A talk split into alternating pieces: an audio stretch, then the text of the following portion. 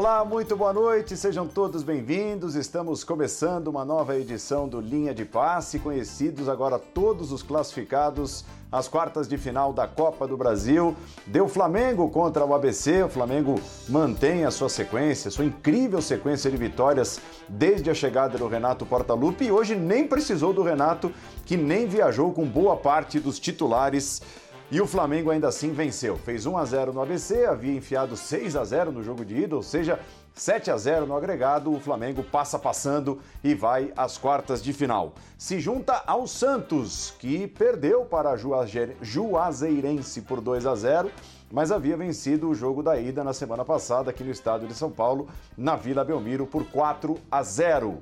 Portanto, Santos e Flamengo, os dois últimos classificados, estarão no sorteio com Atlético Paranaense, Atlético Mineiro, Fluminense, Fortaleza, Grêmio e São Paulo. O sorteio acontece nesta sexta-feira e não terá qualquer tipo de trava, ou seja, todos podem enfrentar todos, não existe nenhum empecilho para o sorteio da próxima fase da Copa do Brasil. É claro que nós falaremos também do assunto a bomba do dia, o assunto Lionel Messi. Lionel Messi deixa o Barcelona, não será mais jogador do Barcelona a partir desta temporada. Foi surpreendente até para ele. Poderemos falar um pouco mais sobre o tema ao longo do programa. Uma hora de duração, linha de passe, linha de passe é a nossa, a nossa hashtag para você participar. No Twitter, espaço aberto para sua participação pela hashtag linha de passe. Estou com João Guilherme, Pedro Ivo Almeida, Vitor Birner e Jean Oddi.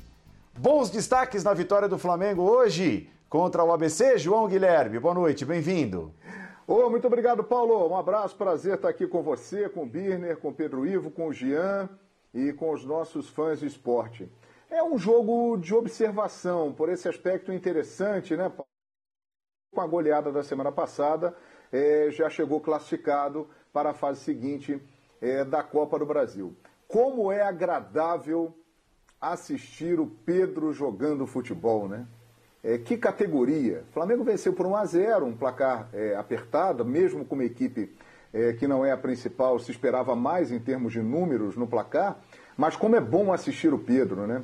É um cara que não fez gol, mas que sai com uma facilidade da área e brinca de dar assistências. Que categoria, que visão de jogo. Inclusive a jogada do gol do Flamengo começou com ele lá na ponta esquerda, driblando, invertendo. E o Vitinho, que além do Pedro fez de novo uma boa partida, dando um belo toque de cabeça para o João Gomes, que não vinha jogando muito com o Renato Gaúcho, só tinha participado da estreia do Renato contra o Defensa na Argentina, fazendo o gol da vitória rubro-negra. Um jogo para observar jogadores, o Léo Pereira, mais uma vez, teve continuidade na zaga.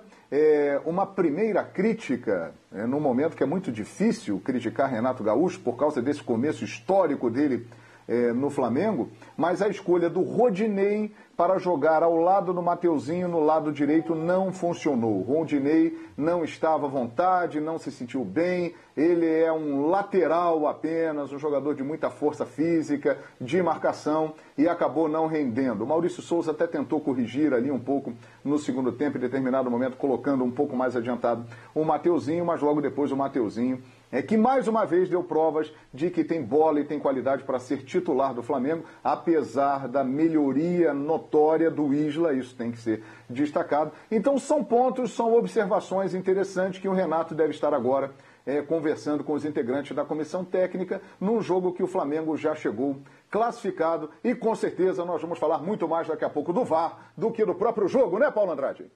É, pois, que semana para o VAR, hein? Que dias para o VAR brasileiro. É preciso fazer alguma coisa. É preciso fazer alguma coisa. Do jeito que está, não dá para continuar, de forma alguma. É, hoje o VAR estava descalibrado de novo e, e, houve um erro, um gol mal anulado do Flamengo. A gente vai passar muito por esse tema também daqui a pouquinho.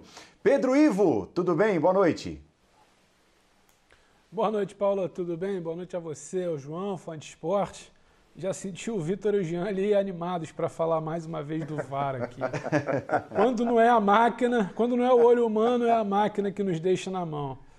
Infelizmente. E se não fosse também o VAR, Paulo, muito pouca coisa a se abordar. O João praticamente resumiu né, perfeitamente, já trouxe um recorte do que foi esse jogo de hoje. Um Flamengo completamente atípico, desfigurado, não é exatamente um Flamengo do Renato. Já resumiu ali quem subiu, quem aproveitou a chance, quem não aproveitou.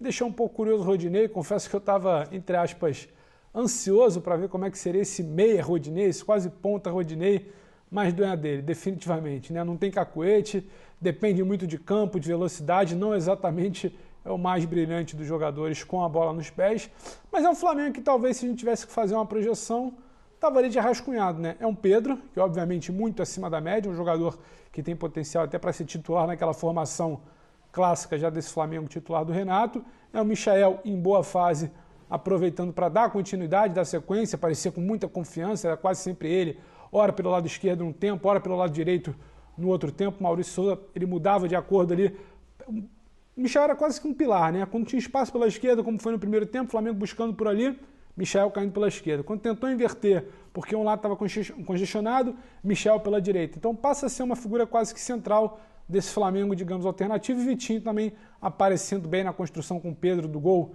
que o João já narrou, né? Pedro para o Vitinho, Vitinho para o João Gomes. Importante para recuperar essa confiança do João Gomes, que vinha ganhando ali um certo espaço com o Rogério Senna. Ele sai, deixa o comando, Gerson sai. Muito se imaginou que ele poderia ser um nome ali acabou não sendo, até por uma opção, até que se mostra acertado do Renato. Então, quando tem essa chance hoje, se mostra ele muito bem, ganha uma certa confiança, decide um jogo. O Flamengo tem sete vitórias desde a chegada do Renato, é um número expressivo. Se não era o Renato à beira do campo, mas mais uma vitória serve para essa confiança.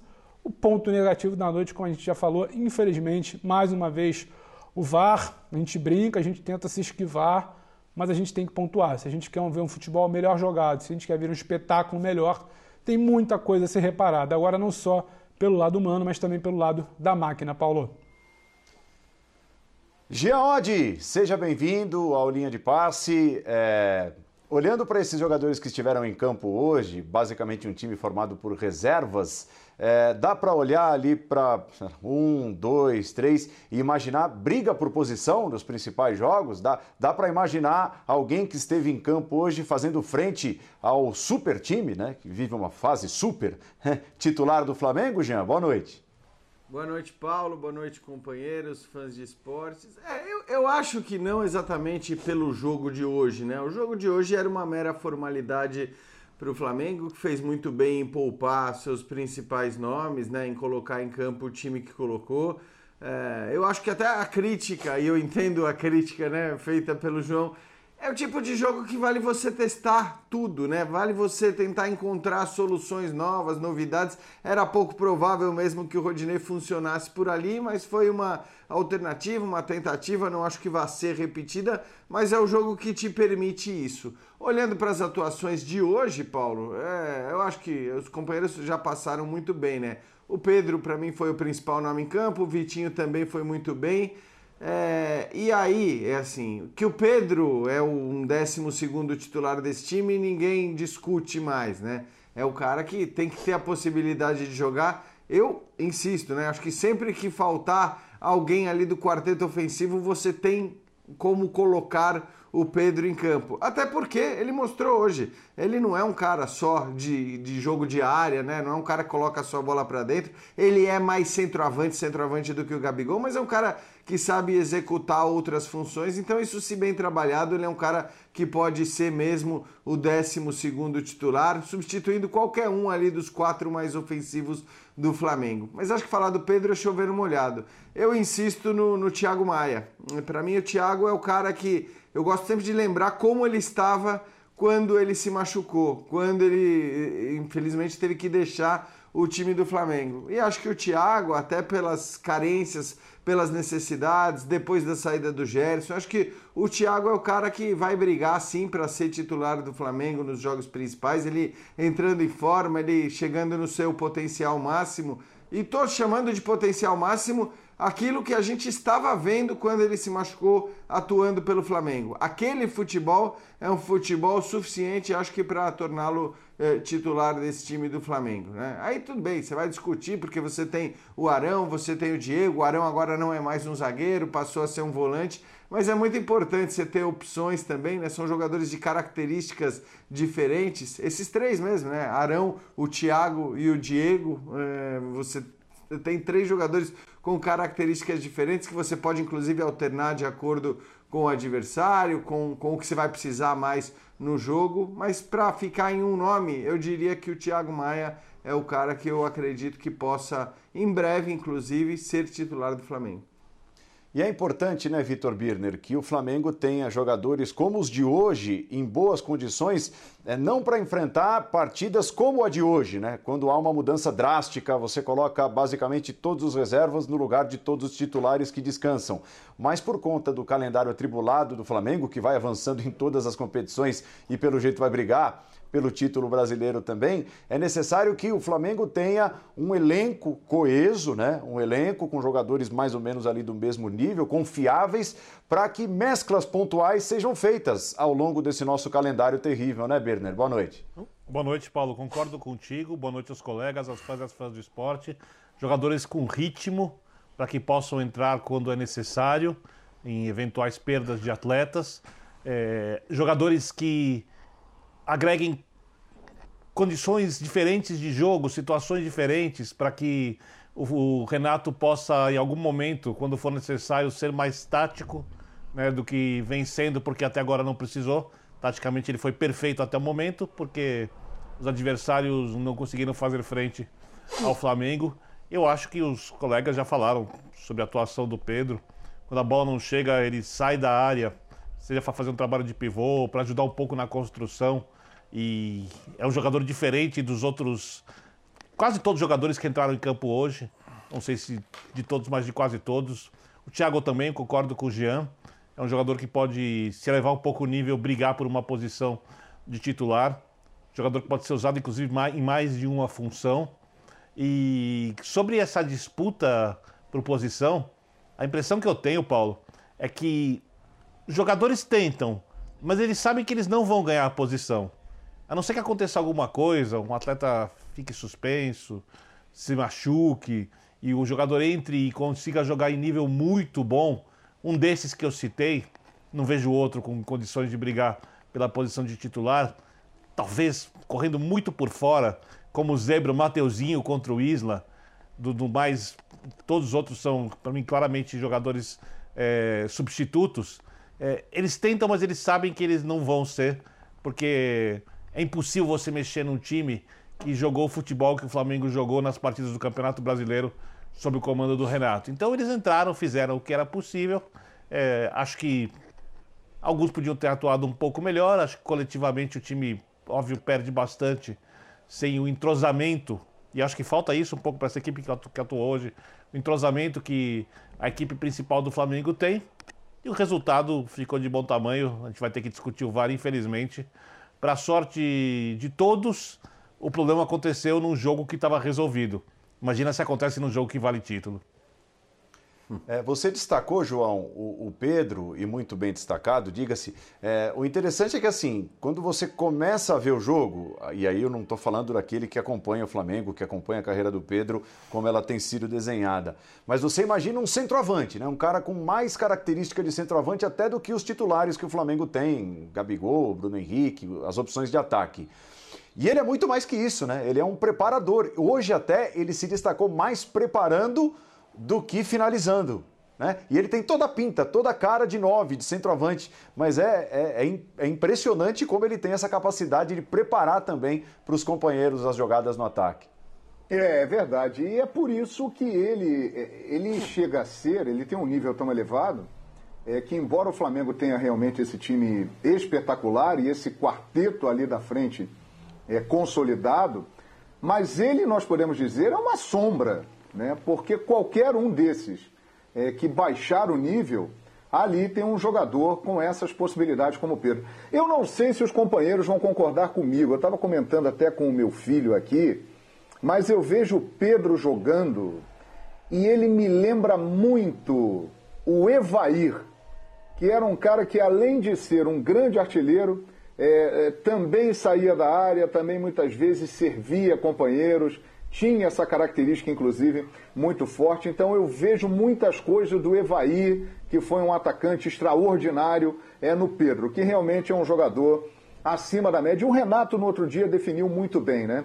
É, ele quis dizer, entre aspas, infelizmente, o Pedro joga numa equipe que tem é, o Gabigol, porque ele é também um jogador de seleção brasileira que tem totais condições de estar não na seleção olímpica, na seleção principal do Brasil. É um cara acima da média e que com certeza a gente ainda vai curtir muito tempo a arte dele em campo jogando futebol, Paulo Andrade. É, procede a comparação que fez o João Guilherme, Pedro Ivo? Tem motivos para tal. Eu talvez ficasse um pouco mais calmo. Eu, estou enganado, eu Pedro Ivo, eu não lembro um pouco assim. Às vezes eu fico olhando, eu lembro, rapaz, do Evaí, cara. Tem, tem, tem um jeito, tem um jeito. Ainda que talvez eu venha a preferir o Evair por serviço prestado, mas como você sim, disse, que a gente sim. ainda vai ver por muito tempo, Pedro é capaz de, de se aproximar também com serviços prestados, é. independente do clube. O que me chama a atenção, Paulo bateu muito na tecla do, ou o João bateu muito na tecla do centroavante, do 9, que a gente imagina, e o brilhantismo talvez venha justamente por aí. O Pedro não ser aquele cara que simplesmente é um 9 grandalhão que está esperando a bola dentro da área. A mobilidade do Pedro é algo muito interessante. E agora, com a mobilidade desse ataque titular do Flamengo também, essa nova versão, digamos, talvez 3.0 ali de Bruno e Gabriel se movimentando bastante, um ataque, uma dupla que tem jogado até mais longe da área. Estou muito curioso para ver quando o Pedro tiver uma chance justamente nesse novo modelo do Renato, atuando mais fora da área, se movimentando bastante invertendo, puxando espaço, abrindo para outros jogadores passem. Como fez hoje no lance do gol, ele abre, confunde a defesa, estica a bola do outro lado e sai o gol do Flamengo. E acho que a torcida não precisa nem se preocupar tanto, porque a chance ao Pedro é uma questão de tempo. A gente tem convocação em breve, a gente vem batendo muito nessa tecla da situação do calendário, vai ter convocação em breve. Essa nova decisão da Comebol agora de três jogos por janela, então a convocação deve tirar os jogadores, infelizmente, né? Bom que se diga, por mais tempo ainda dos clubes. Então acho curioso, se o Bruno não tiver uma, seleção, uma chance na seleção, muito provavelmente o Gabriel novamente vai ser observado, porque a comissão técnica da seleção bateu na tecla, né, que não bastavam observações de eliminatórias de Copa América. Era um tempo que ele estava pegando para ter mais chances na seleção futuramente. Imagino que ele vai ser convocado. Então estou muito curioso para a oportunidade que pode vir aparecer de um Bruno, talvez com Pedro nesse ataque do Flamengo mais móvel, mais distante da área. E acho que o brilhantismo dele, repito, é saber fazer essa função. Como foi no final do jogo, chegando para finalizar de cabeça, seja de cabeça, ou com peito, ou com, bra... ou com o pé, como já fez muitas vezes, seja saindo da área, seja finalizando, batendo de fora da área também. Eu acho que tudo que a gente exalta do Pedro, mais um jogo hoje, chovendo molhado, como disse do Jean, acho que vem disso. É um jogador, um atacante que beira ali, se não é perfeito, óbvio que não, nenhum jogador é, mas é bastante completo. Talvez por isso tenha puxado essa memória aí, boa memória de João Guilherme, sabia, Paulo? Boa. Então, eu acho que, assim, é importante esclarecer, e está muito claro que na comparação do João, ele não está fazendo a comparação Sim. das carreiras Isso. dos jogadores, do, do, é bom tamanho. Deixar claro, é bom deixar claro. É, é sempre bom deixar claro. Características apenas. Porque senão as pessoas começam... Mas é claro, é como característica, e como característica lembra mesmo, né? Essa qualidade do Mas passe. Mas é mais uma função, né? É, o, o, passe, o saber jogar de costas para o gol também, a qualidade do passe com a visão de jogo, né? Encontrando os companheiros para dar as assistências. É verdade, lembra sim. Então, acho que assim, você dizer que um jogador, né, é, lembra as características de um outro maior que atingiu um outro patamar não significa você dizer que esse jogador já tem o mesmo tamanho ou que vai chegar a ter esse tamanho. E ele pode até chegar a ter, evidentemente, ainda tem muito pela frente como disse o próprio João, mas eu acho que, faz sentido assim. É uma boa lembrança, né, de um centroavante que é, era um grande centroavante, era um grande finalizador, mas que tinha uma característica de fazer o pivô como ninguém, que tinha uma inteligência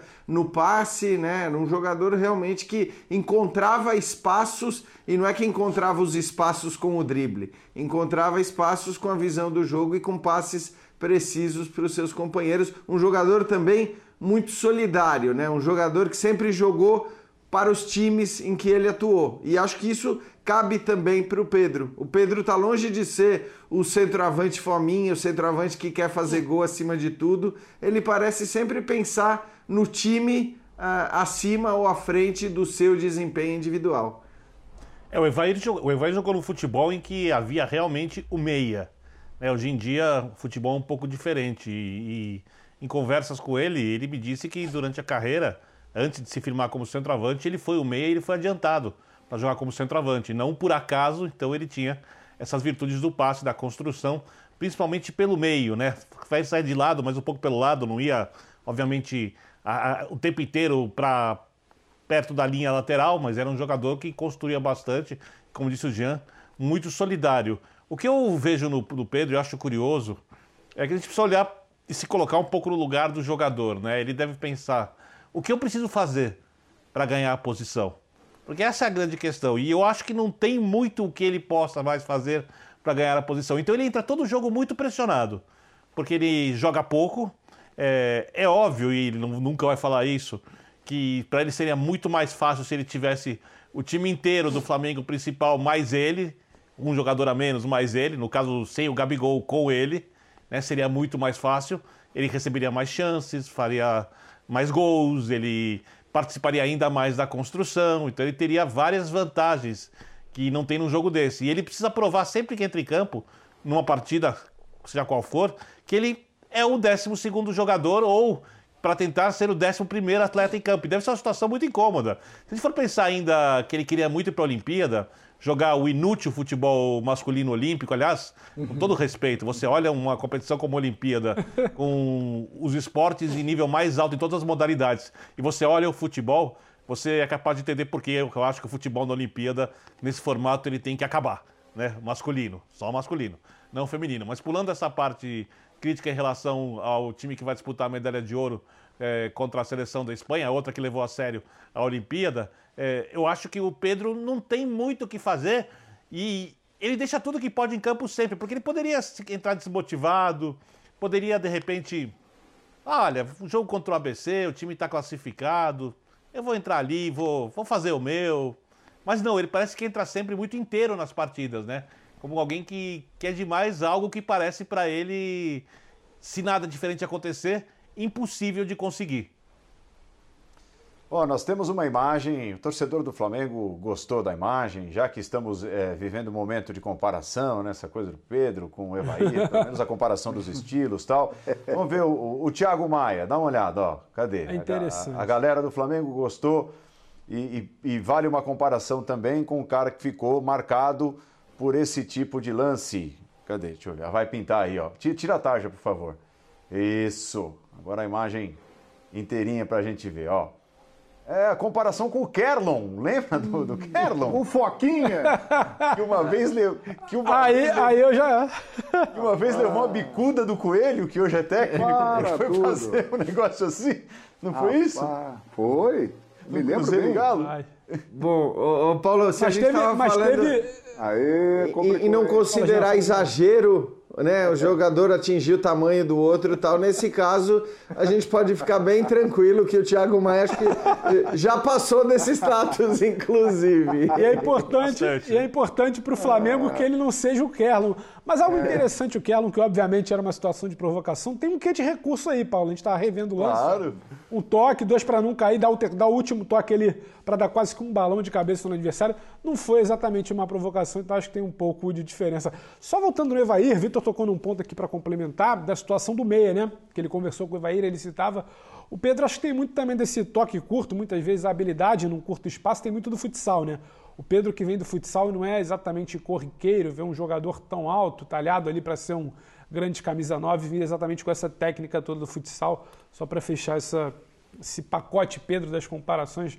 Agora, o Kerlon ali ia sair. Ei, talvez para, eu embarque Pedro. só na risada do Jean, mas não na comparação do Paulo ali, que não seja um Kerlon, né? Ó. o Thiago Maia está num processo evolutivo para voltar a ser o Thiago Maia e entregar muito mais. E aproveitando, hein, Paulo? Aproveitando essa imagem aí do Thiago Maia para fazer um comentário é, que ele vai ser uma peça é, muito importante quando estiver na sua forma para que o Flamengo continue sem sentir a falta do Gerson, é, que é um fato isso. Né? É, depois que o Gerson foi embora, e faz muita falta pela qualidade que ele tem, o Flamengo está se virando muito bem com o Ilharão, com o Diego Ribas, que vem jogando um grande futebol. Então, com o Thiago Maia né, chegando ao nível que a gente sabe que ele pode atingir, vai ser mais uma peça importante para o Flamengo fazer essa transição e essa afirmação pós-Gerson. Você sabe que o mais maldoso é que a gente só tem fã de esporte bondoso, né? Mas o, Ah, mais, sim, o mais mal- o mais maldoso diz o seguinte: pô, eh, os caras compararam o Pedro ao Evair e não contentes, logo em seguida compararam o Thiago Maia ao Kerlo. Ah, o Paulo, então desenha, desenha pra eles, Paulo, que eles não entenderam então, Paulo. Desenha pra eles. não, mas esse fã de esporte que eu citei não existe jamais. Ah, que beleza. É, ó, a imagem da polêmica, a imagem do VAR, né? A imagem da não atuação do VAR, nesse caso, né? O gol legítimo, outra vez o Pedro preparando a jogada, dando passe, é, a passagem do Michael, e aqui em casa eu estava assistindo, né, atentamente aqui é, no escritório ao jogo para trabalhar, para fazer a linha de passe, e aí o grito de gol ecoa pela casa e vem o meu filho de 8 anos e diz: "É gol de quem?" Aí eu digo, é gol do Flamengo, filho. Ah, legal. Aí, ele- aí eu olho e já falo, ó, mas ele tá anulando. Aí quando a imagem tá parada, eu olho pro meu filho e digo, ah, mas ele vai validar, porque a posição claramente é legal. E deu para perceber que a posição era legal. Aí logo em seguida vem a confirmação da anulação. E depois, né, durante a transmissão, ah, eles disseram ali que a CBF justificou oficialmente que houve uma descalibragem no VAR e o VAR não Acredito. funcionou. É, eu acho que aí são dois pontos, né? Prevaleceu a decisão do campo. Ponto. Correto, tá certo. Houve ali uma decisão do campo, mas a decisão foi absolutamente errada, foi equivocada e o gol foi mal anulado por conta do não funcionamento, naquele momento, do equipamento, seu Vitor Birner. Pois é. Ontem, ontem a gente falava sobre, acho que ontem, as modificações que a Premier League faz para aprimorar, né? Nunca satisfeita o nível do seu trabalho no VAR. Aqui, o VAR não funciona.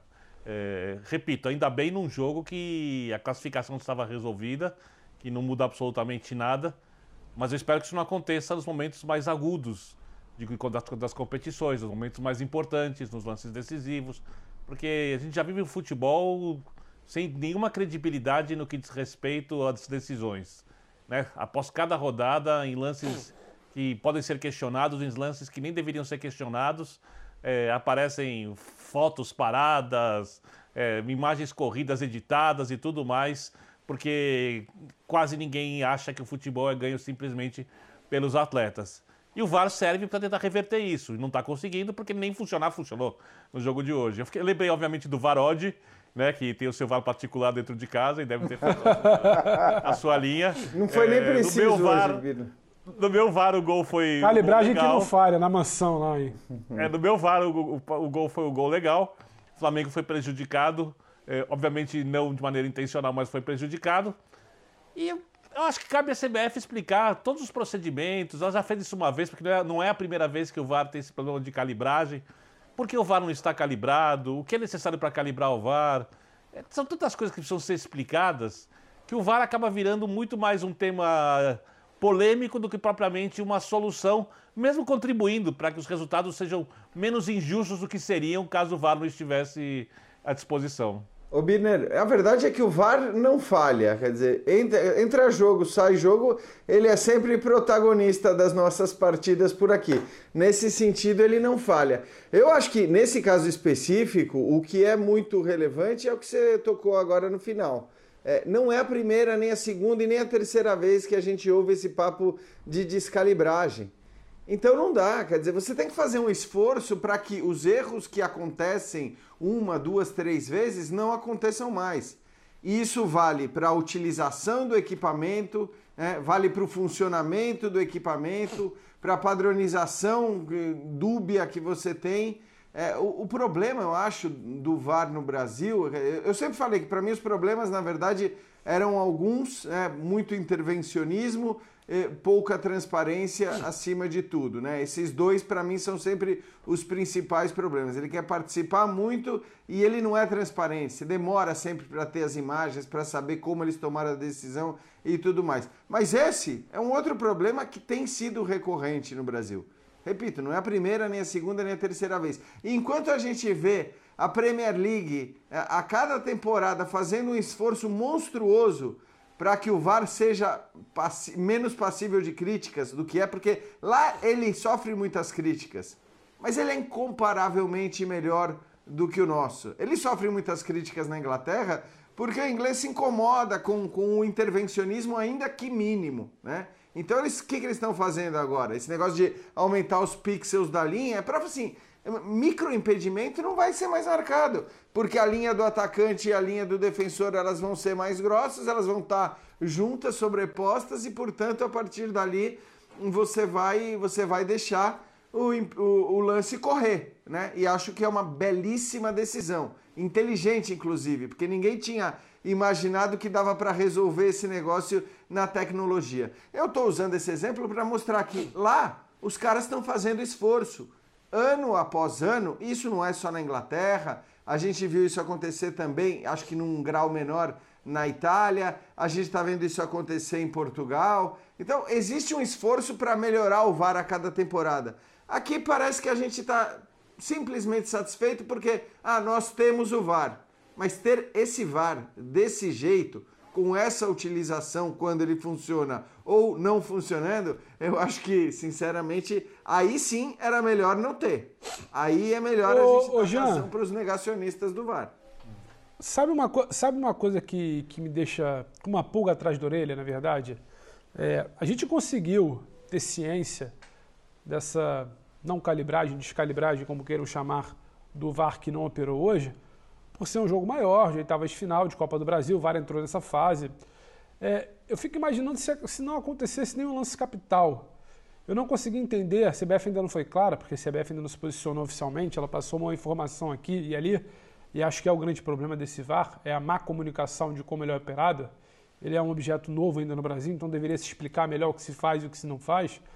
É, a minha questão é, quantos jogos já não podem ter ocorrido esse tipo de problema? Quantos jogos não tivemos VAR ou tivemos um VAR mal calibrado, talvez não tivemos um lance capital que chamou tanta atenção. Se não tivesse a situação hoje do passe ali, do gol do Michel, a gente saberia disso.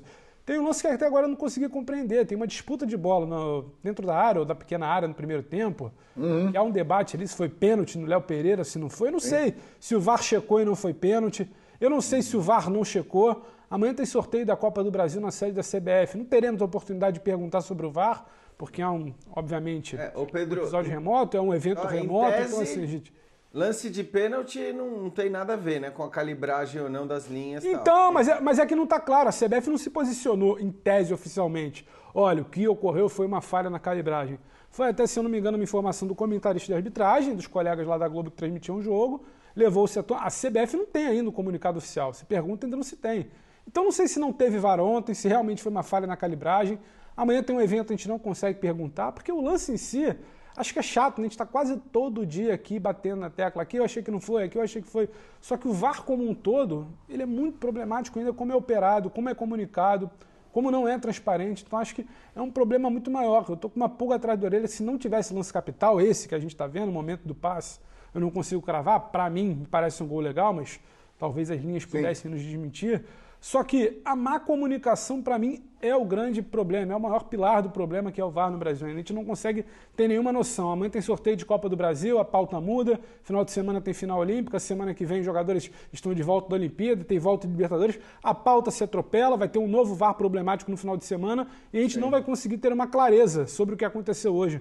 Qual foi a comunicação, qual foi a calibragem que não funcionou, se também não teve VAR no primeiro tempo. Então, assim, o fato de ser tudo muito nebuloso, na contramão de como o Jean falou, da situação da Europa, onde tendem cada vez mais a privilegiar o jogo e imediatamente já comunicam um grande público, através da imprensa, claro, isso para mim é a grande diferença, porque o lance capital vai ter toda a rodada. Agora, como manejam mal esse VAR, as pessoas que controlam, que comunicam e os operadores, é que me causa muita preocupação. A gente vai virar mais uma temporada, talvez, sem entender como esse VAR está operando. É verdade. E aí a falta de comunicação acaba gerando dúvida, né? Aliás, falta de transparência é algo que o VAR reflete da nossa sociedade. Muitas vezes a gente não tem uma transparência como a gente é, deveria ter em muitas situações. Agora me lembrei aqui de um outro momento importante, e esse, o jogo de hoje, embora o Birner colocou muito bem, a sorte é que o jogo já estava definido, a classificação do Flamengo é só um milagre para o ABC é, conseguir a classificação. Então, é, acaba sendo destaque, mas não teve uma influência muito grande na sequência da competição. Me lembrei aqui da reta final do último campeonato brasileiro, jogo em São Januário, Vasco da Gama e Internacional, Exato. que era um jogo importantíssimo, o Inter brigando pelo título e o Vasco lutando para não ser rebaixado. E aí, naquela confusão toda, descobriram num lance que o VAR também não estava funcionando porque ele não havia é, é, tido a calibragem necessária. Esperamos que seja a última vez que a gente fale isso é, num programa, mas infelizmente eu acho que voltaremos a falar. É, e tem muito rubro-negro reclamando aqui do pênalti, do puxão de camisa. Foi. É. É, então, exato, essa falta de clareza, né? Não dá nem para é, cravar que houve ali uma investigação no VAR. É, e eu nem sei se houve, porque foi tão rápido, e o nosso VAR aqui não é rápido desse jeito em quase nenhum momento. Uhum. Mas foi, a, a, decisão foi tomada rapidamente. Ali segue, bate um novo escanteio, né? Foi um, um outro escanteio, e, e o jogo seguiu. Mas é falta clareza. Em, em, na maioria dos torneios. Não tem um relatório, né, Paulo? Não tem um relatório. Não, não né? tem. Ó, o problema ontem foi esse no segundo então, tempo. No mas já que a gente está foi falando. Checado, parou Isso. de funcionar no segundo. Falta clareza. É, não tem áudio tá... também. Não tem é. padrão nem mesmo na exibição. Não. Quer tocar aí, Paulo? Tá com as... Não, não, é isso mesmo, é isso. É, não tem. Paulo. E, e, e, Jean, por exemplo, a gente está acostumado aqui a mostrar, estamos falando da Premier League, mas tem é, aí as tuitadas, né? Do Flamengo, do Bruno Henrique e tal. É, é, estamos falando da, da, Premier League, que está em pauta essa semana, até pelas mudanças anunciadas para melhorar o sistema e, e, sem dúvida nenhuma, é, é, um exemplo a ser seguido, mas em outros torneios mais sérios também, ah, pintou ali uma checagem de VAR, é, é mostrado no, no, no, telão do estádio o que está sendo tocado e é mostrado na tela da televisão de quem está assistindo ao jogo. Quando não, né, Jean? Quando não, a gente tem acesso a exatamente Esse... a imagem que está sendo checada no VAR e pelo árbitro quando ele vai ali ao Acho monitor. Que esse lance aí, mais. Paulo. Perfeito. Esse lance, esse lance. Perfeito. É esse lance, é, esse lance falar, aí. Na verdade. É. Esse é o lance. Do Léo Pereira. Tem, a gente tem nas outras ligas todas, isso a gente fala com muita tranquilidade, nas grandes ligas europeias, um padrão né, de comunicação para o público no momento em que o VAR está sendo utilizado. Então, então você tem primeiro aquele aviso, o VAR está checando e o que o VAR está checando. Depois, no momento em que está havendo a checagem, a gente não fica tentando ver pela câmera que está filmando o árbitro olhando o VAR, o que está acontecendo, o que ele está vendo, não. A gente tem um quadradinho do lado que mostra para gente na transmissão de TV exatamente aquilo que o árbitro está vendo. E depois da decisão, a gente tem, aí não, não em todas as ligas, mas na Premier League a gente tem aquela definição, muitas vezes mostrada no placar eletrônico do estádio, dizendo VAR eh, pênalti, não pênalti, né? impedimento, não impedimento. Então, tudo é muito claro. Antes, quando eles vão checar, você sabe que eles estão checando. Durante a checagem, você tem acesso às mesmas imagens. E depois da checagem, tem ali a, a descrição do que foi checado e qual foi a conclusão. Aqui não tem o padrão. Não vou nem dizer que não tem, porque às vezes tem. Às vezes tem, a gente tem a, a, informação da checagem do VAR, às vezes não tem. Às vezes a gente tem que esticar o pescoço ali em cima do árbitro para conseguir enxergar o que ele está enxergando no VAR. Às vezes a gente espera a imagem da televisão que muitas vezes chega, outras não chega. Então eu não entendi realmente qual é o critério baseado em que você tem um ou outro padrão. Mas a verdade é que você não tem padrão de maneira geral no futebol brasileiro para utilização e para comunicação sobre o que o VAR está fazendo. E até para definir o que é pênalti ou não pênalti como nesse lance, porque é óbvio que houve puxão e você vai percorrer diversos jogos do Campeonato Brasileiro e verá puxão, puxão, puxão parecido e não vai ter marcado pênalti uhum. e vai ver em outros tantos lances exatamente parecidos e também vão ser marcados os pênaltis. Nem isso tem. Não tem critério para arbitragem definir o que é ou não é falta, o que é ou não é pênalti. Às vezes nem para definir o que é cartão direito a gente tem um critério, não tem critério para o VAR. Aqui não tem critério para nada. Aqui fica tudo ao Deus dará. Né? A gente é, nunca sabe eu, o que é o que se eu não é. estou, parece, se eu não estou enganado, é coisa e se eu não estou enganado, Pedro. E o puxão é óbvio que é... teve. Isso é muito ah, claro. Sim, é, eu achei que foi pênalti, inclusive teve um puxão. Mas assim. Eu também acho. É, eu, é, se eu não estou enganado, já é a terceira temporada do VAR no futebol brasileiro. É, não, não sei exatamente, mas acho que sim. É, já dava para ter melhorado, né? Ele, já dava para ter aperfeiçoado o VAR, isso. Né? O VAR ele começa O, o VAR ele começa num torneio, na Copa do Brasil, depois ele se expande para o Campeonato Brasileiro, porque tinha aquela discussão se a CBF ia bancar, se os clubes iam bancar, mas é o terceiro ano que temos, terceiro ano que temos VAR em campo. Aí o que eu ia falar, até pegando carona na situação que o Jean falou antes, me parece que no Brasil se preocupou apenas numa situação de temos VAR. Como vai ser, ninguém sabe, ninguém explica, ninguém aprimora. E aí eu volto recentemente, até numa daquelas matérias dos áudios internos da CBF, o então presidente Rogério Caboclo conversava com seus assessores. E ele debatia que o mais importante era vender uma agenda positiva do VAR, era dizer que tinha o VAR. Ah, porque a FIFA trabalha muito bem, ela tem o VAR. Então, assim, o fundamental para a CBF naquele momento era ter o VAR. Não exatamente dizer como ele acontece, aprimorar, convocar talvez, sabe, um grupo de estudos que seja, olha, temos aqui 200, 300 profissionais de imprensa que militam, que trabalham, que acompanham rodada a rodada, temos aqui profissionais de clubes, temos influenciadores, como, como quiser estabelecer, mas chamar aquilo ali para evoluir, porque a gente está assim, tá numa terceira temporada de VAR, é algo muito recente, é algo muito novo, é algo muito jovem, assim podemos dizer. Então me pareceu que foi uma coisa meio assim, sabe? Temos VAR e ponto como ele vai acontecer, como ele vai evoluir, qual é a clareza das comunicações, não está exatamente bem definido. E acho que isso só prejudica. A gente está aqui, infelizmente, mais uma vez, tendo que voltar à pauta, e não vai ser a primeira vez, a segunda, a terceira, e não vai ser a última, mas tem que ser falado porque o produto em si, ele está, sabe, ele não, tá, não, não está se colaborando. A gente está falando da principal Copa, né? O pessoal adora encher a boca para dizer que a premiação da Copa do Brasil avançou de fase, deposita tanto, ganha quanto. Então, assim, acho que não tem sido bem, tra bem tratado o produto, Paulo. É, e teremos uma ampliação, né, Paulo Andrade? Série B com VAR e fase final de Série C e Série D também com VAR. Muito, vamos que aumentar é, então. E que não é a mesma operadora do VAR da Série A, para ver como a coisa é confusa. Uma empresa para a Série A, outra empresa para a Série B, C e D. É. Então, assim, Tomara que funcione melhor a da Série B, da Série D, da Série C. Né? É, vamos, vamos aumentar então o tempo dos nossos programas, com toda é. certeza será necessário. É, a bomba do Criar dia. um quadro do Varode. É, ele pode abrir a empresa, Varode. É, eu prefiro o Varode aqui. É sonoro, é sonoro. Quadro do Varode, uma vinhetinha. O que o VAR é apontou, é o que o Jean enxergou. É uma boa. Ele ficar falando mal do VAR. Aqui. É. Ó, pauta, pauta pra gente é o que não falta. Vamos agradecer ao VAR. É, a, a, bomba do dia não foi o VAR, até porque o VAR, infelizmente, não tem sido novidade o VAR falhar de uma maneira ou outra aqui no Brasil. Lionel Messi não seguirá no Barcelona. Nós temos uma tela para apresentar o que era o Barcelona antes dessa era absurda de Lionel Messi e o que é o Barcelona depois de Messi, né? AM e DM, antes do Messi e depois do Messi.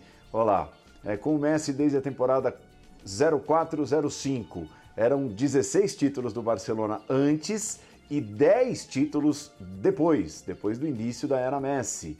Uma Champions em 1992 antes e quatro depois que Messi virou profissional no Barcelona. Nenhum título mundial antes do Messi, três conquistas depois do Messi, fora os números absurdos do próprio Messi com a camisa do Barcelona, seis bolas de ouro e por aí vai. E, e o interessante nessa história, né, Birner, no final das contas é quando o Messi queria sair, ele de certa forma foi forçado a ficar. E agora que ele queria ficar, ele foi forçado a sair.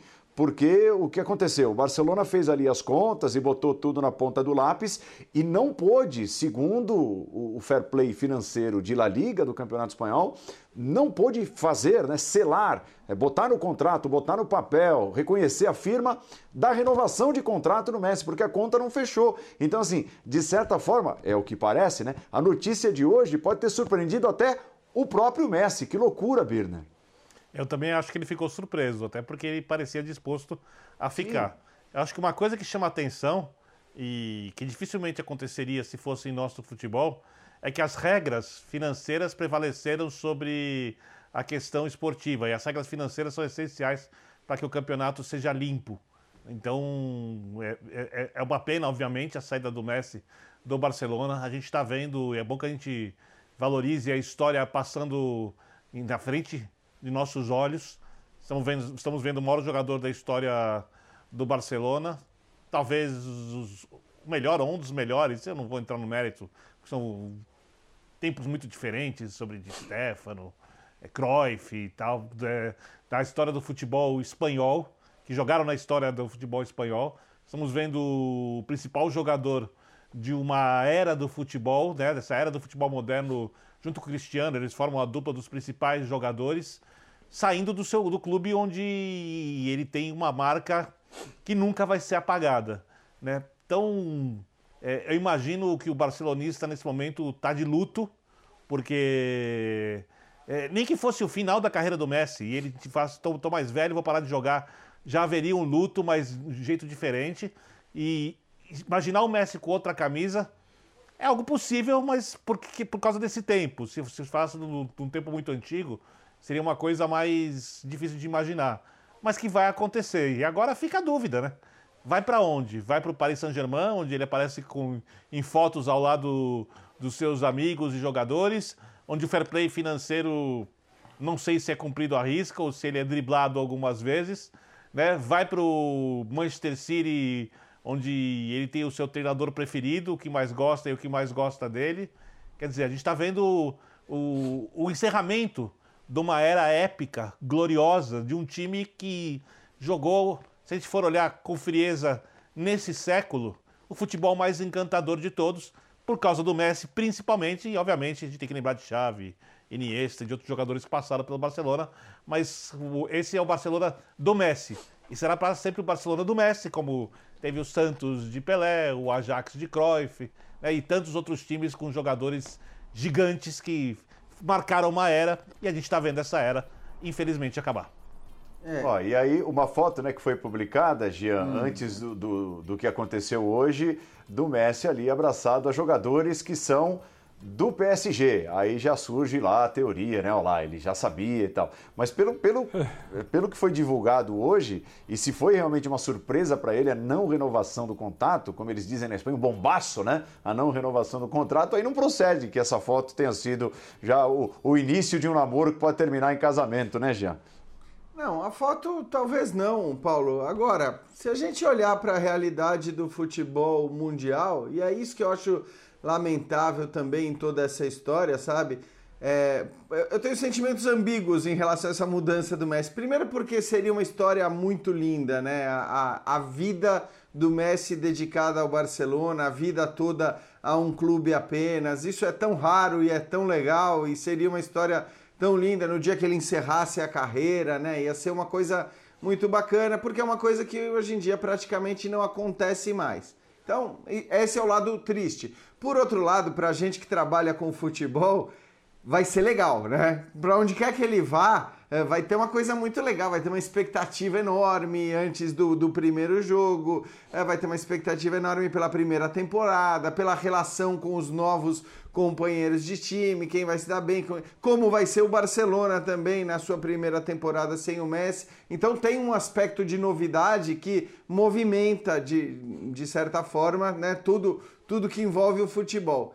Eu só lamento que, infelizmente, a gente só possa cogitar a ida uh, do Messi para clubes uh, que né, os indícios são mais do que escancarados para clubes que parecem ter privilégios em relação às questões financeiras. Né? A UEFA criou um fair play financeiro que funciona assim, funcionou para uma série de clubes eh, menores, que inclusive puniu uma série de clubes menores. É, mas a gente sabe que hoje, né, na situação que vive o futebol, e a gente achou que talvez a pandemia fosse um marco de mudança na história do futebol, nos valores do futebol, naquilo que ele movimenta, nos salários que são pagos. Muito se falou sobre isso no começo da pandemia e a gente está vendo que não vai ser assim. Pelo contrário, não vai ser assim porque alguns continuam tendo um dinheiro que é, lhes é permitido, sabe-se lá como, com que, com que drible, mas eles conseguem ter um dinheiro que os outros não têm. É, e aí você talvez vá fazer uma coisa mais chata ainda, que é concentrar cada vez mais os jogadores caros em agremiações que têm esses privilégios de, de contar com um dinheiro que não se sabe ou se sabe de onde vem, mas que certamente não advém única exclusivamente dos rendimentos do clube, dos faturamentos, e é por incompetência né, é, em, ter esses faturamentos que o Barcelona se meteu nessa situação. Nada de culpar La Liga e as regras do fair play Exato. financeiro da Espanha. O problema foi a é... gestão do Barcelona. É fundamental, né? O Vitor toca muito bem no ponto do fair play financeiro, que bom que existe lá, mas não é exatamente um fair play financeiro vilão, né, Jean? Vilão é o Barcelona. Eu acho que muita gente sente, os catalães vão sentir, Messi vai sentir, o fã de futebol vai sentir. Agora, é um absurdo do ponto de vista da análise do clube, né? O clube tinha. A gente bateu aqui na tecla recentemente, arrecadação de Manchester United, de Real e Barcelona. Então, o Barcelona é uma das maiores marcas do mundo. O Barcelona tinha a maior marca individual do mundo. Se não a maior, talvez a segunda maior, a terceira maior. A gente pode discutir isso, mas não é o caso. Então você tinha todo esse potencial e não tinha gestão, não tinha responsabilidade. Então não cabe agora querer demonizar ou vilanizar um fair play financeiro, uma situação de regra, uma situação de que como se tivesse ali quase que um limite, alguém tentando impedir o seu crescimento. É tudo culpa única e exclusivamente de uma gestão pífia, pífia do Barcelona. Não dá para dizer que é o Messi, não dá para dizer que é o fair play, não dá para dizer que é um clube que tente contratar com dinheiro X ou Y. Acho que o debate que o Jean levanta é interessante. É uma culpa única e exclusivamente do Barcelona, que deu todas as condições para que o Messi escrevesse essa história, que a gente está vendo aí na tela agora com todos esses números.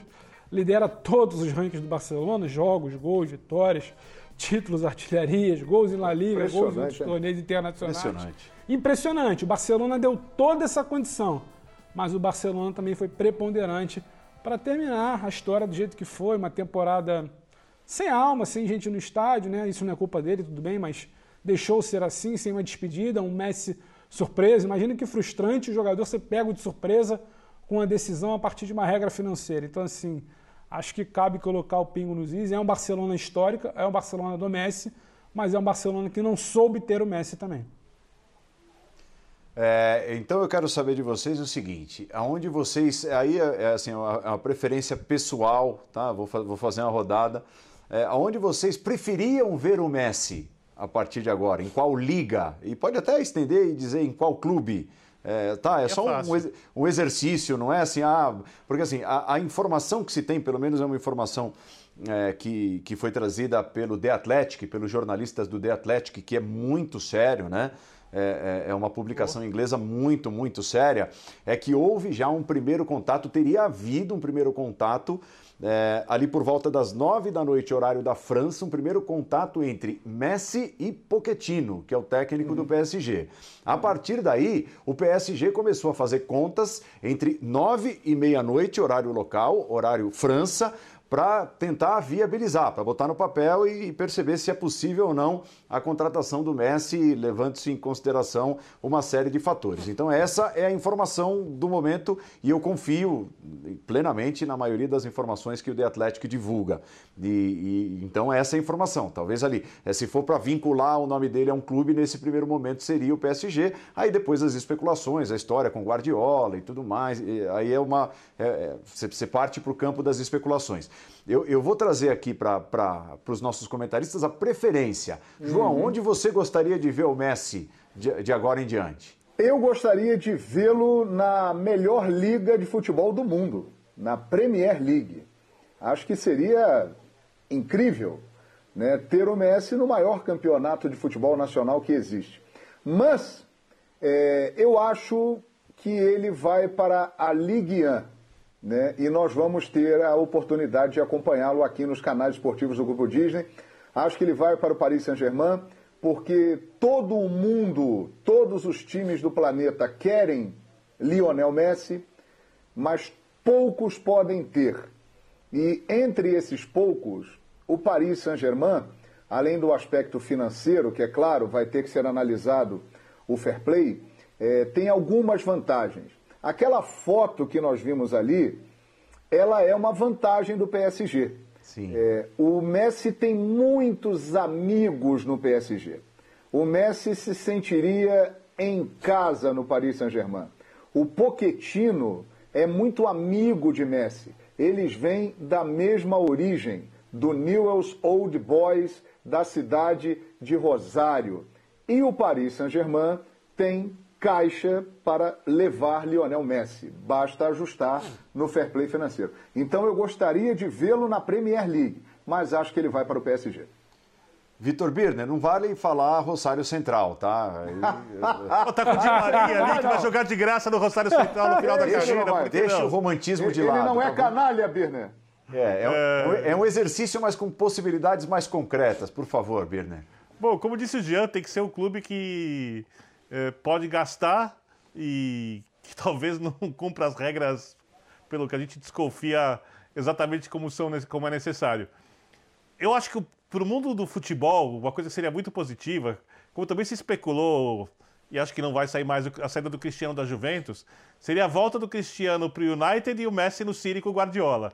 Acho que a gente teria ali um, um tempero sensacional para o futebol mundial, né? O, o, o, o craque marcado pela sua história no Real Madrid voltando para sua casa, né? Inglesa, e o outro indo para o seu pai, treinador do futebol, né? É que posso chamar assim, o Guardiola em relação ao Messi. Então eu gostaria muito de vê-los na Premier League, inclusive porque é um jogo muito mais o rápido. já que o quer futebol. mudar dois de lugar. É, não, o quero, eu quero, eu quero. Ele deu um bico no fair play financeiro. Ele simplesmente está. Palpite ele, tá, conjunto. ele tá patrocinando as transferências casando, de tá Messi e. Cristiano Ronaldo. Então, eu, porque, é, foi tanto que eu queria, porque acho que ia ser muito legal. E acho que o futebol inglês muito rápido é diferente do espanhol. Eu não sei como é que o Messi lida com uma temporada inglesa. Não tô falando com um jogo, se ele joga bem ou não, mas com a temporada intensa que, que há no futebol inglês, com o jeito de se jogar na Inglaterra. Se ele for para a França, ele vai apanhar bastante também, porque o jogo não é exatamente um jogo muito bonzinho. Os times franceses também chegam junto, mas na Inglaterra o nível é muito, mas muito. Agora, vai mais jogar alto. um timaço, se for para lá em Birner. Um time que pode dar a Messi e ao PSG também a tão sonhada Champions. E um cara que. Um treinador que sabe usá-lo como ninguém soube até hoje. Então, pra mim, o ideal é que ele vá pro City. Fala, Jean. É, eu, eu assim, não, não quero, mas é o que vai acontecer, muito provavelmente. Na Roma. Que- não, é, eu adoraria ele ver na Roma. Até porque seria muito legal vê-lo enfrentando o Cristiano Ronaldo de novo, né? É só por isso. Só por isso a escolha Tem da Roma. argumentos, tem Seria, argumentos. seria tem legal. As argumentos. pessoas Tá gostariam certo. muito de ver o confronto Messi e Cristiano Ronaldo. Evidentemente, a a Roma não é candidata Roma a e isso. Juve. A Inter já foi um dia, hoje está quebrada, né? Vendendo todo mundo, possivelmente vendendo o Lukaku. Então não existe possibilidade do Messi ir para nenhum clube da, da Série A italiana e enfrentar o Cristiano Ronaldo. Né? E nem mesmo jogar ao lado do Cristiano Ronaldo, que eu também Ah, acharia legal, hein? muito interessante. Esse cara. seria ótimo. Ver dois esses dois Juventus, jogando imagina? juntos, encerrando Nossa. a carreira juntos, ia ser espetacular. Mas acho que tudo isso é impossível, é inviável. Então eu preferiria que ele fosse para a Premier League, mas pelos mesmos motivos que eu citei, por não querer vê-lo com a camisa do PSG, não quero porque eu acho que é é uma vergonha a gente ficar aqui criticando a Superliga, né, tudo aquilo, poder do dinheiro acima de tudo, bababi, bababá, e, e às vezes acho que fazemos vistas grossas para certas coisas. Então, não queria vê-lo no PSG, primeiro por isso, e segundo, porque no fim das contas, eu acho que o PSG entra, embora tenha conseguido perder o campeonato francês, entra com o título praticamente assegurado. Em, teo- em teoria, é isso, né? É, e, e aí ver o Messi só para ganhar, entre aspas, só a, a Champions League, né? Valendo para valer nesses jogos é, de Champions League, não é legal. Então eu gostaria de vê-lo na Premier League Tá. mas não no City, eh, Paulo. Tá, Porque querê-lo no City é a mesma coisa que querê-lo no PSG, sobretudo depois de um momento que o City acaba de gastar 100 milhões de libras para contratar o Grealish. E fechando com você, Pedro, é, rapidinho, por favor. Rapidinho, que a gente está com a hora, Paulo. É. Acho que todo debate do Jean é mais do que válido e necessário.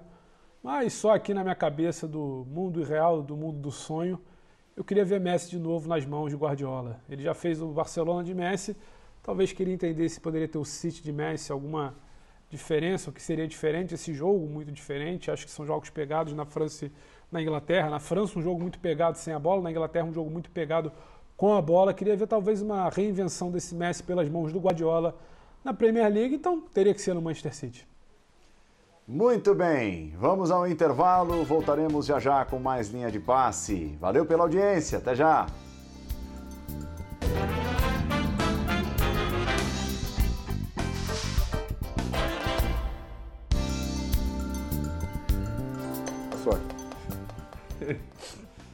O Santos foi derrotado hoje pela Juazeirense, mas se classificou também com um time absolutamente alternativo. O Santos perdeu por 2 a 0, mas havia vencido por 4 a 0 na Vila Belmiro na semana passada. Então o Santos estará no sorteio amanhã, sorteio que define os confrontos das quartas de final da Copa do Brasil.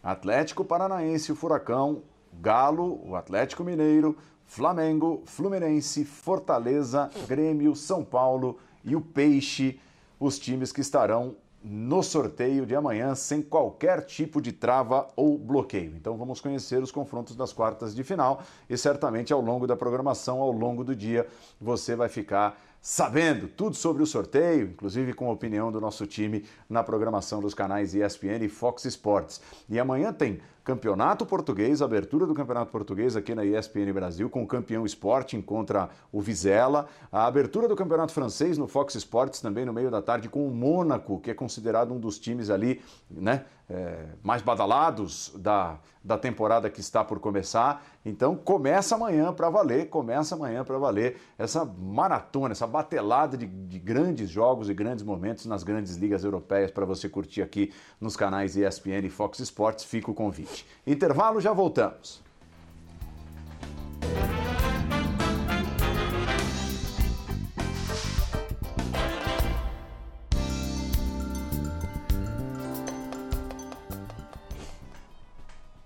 Voltando para o encerramento do Linha de Passe desta quinta-feira, agradecendo a sua audiência. Quinta, início da sexta-feira.